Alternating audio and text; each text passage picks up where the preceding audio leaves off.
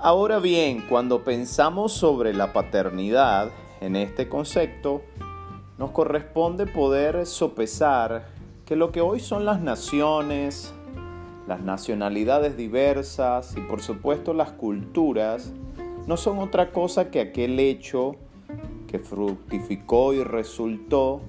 de un hombre o de una mujer que se volvieron familias y que comenzaron a edificar un pensamiento, como le llama el derecho internacional. Las naciones son hoy día el resultado de lo que sus ciudadanos o las familias que se unieron al principio comenzaron a tener en el bien común el anhelo de poder reunirse para poder conjugar una nación. Y les menciono esto porque cuando hablamos de padre, si vamos a hablar de un padre, de una familia,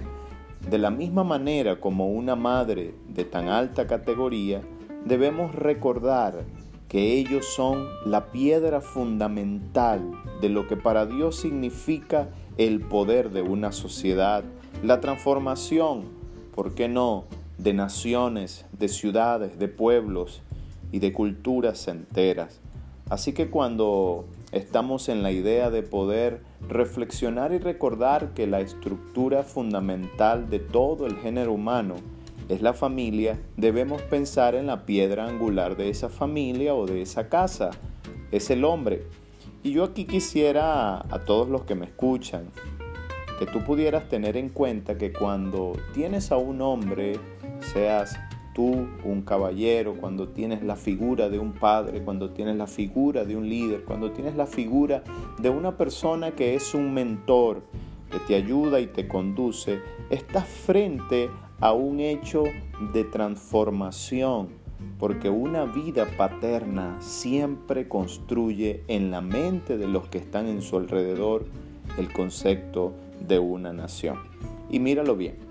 nosotros hoy al pensar en una casa y recordar que una casa tiene la piedra fundamental que es un padre, de inmediato tenemos que conectar con que todo padre genera, construye y establece una línea de continuidad en el tiempo que tiene que ver con sus valores,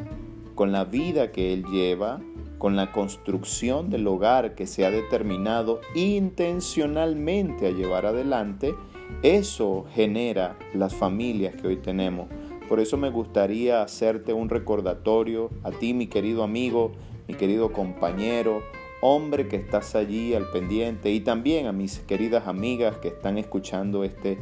eh, audio, que también puedan recordarlo. Somos nosotros los hombres, los caballeros, los que llevamos la primera responsabilidad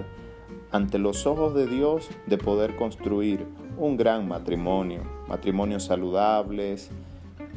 que tengan la capacidad de vivificar todo lo que tocan, todo lo que tienen y que a partir de allí se puedan construir saludables e idóneas y adecuadas familias. Por eso hoy al recordar este hecho del Padre en la casa, nos debe, nos debe llevar a la idea de poder tener conciencia nuestra medida y nuestra grandeza. Yo quisiera recordarte y llevarte a la reflexión en este momento que si tienes en tu vida un padre, una madre, el estar agradecido delante del Señor es una de las grandes acciones. Pero a su vez tú también te estás convirtiendo en un padre de familia o en una madre y a ti te corresponde el poder construir un mejor legado en las generaciones que van a venir como fruto de lo que tú les enseñaste, de lo que tú pudiste emprender en su mente y en su corazón un alto deseo de volverse aquellos hombres y mujeres que transforman todo tu linaje. Por eso podemos decir en esta bendita conversación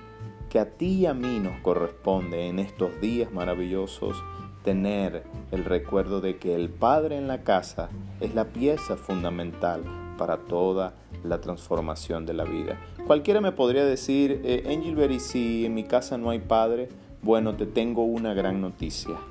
Porque aunque haya personas que no cuenten con un hombre en la casa como padre, como paternidad, como patriarca, como responsable rector de la conducta de su vida y de su familia, te puedo presentar a Jesucristo, el que está empeñado en hacer de tu vida un gran marco de enseñanza para todos. Así que si tu padre y tu madre te han abandonado,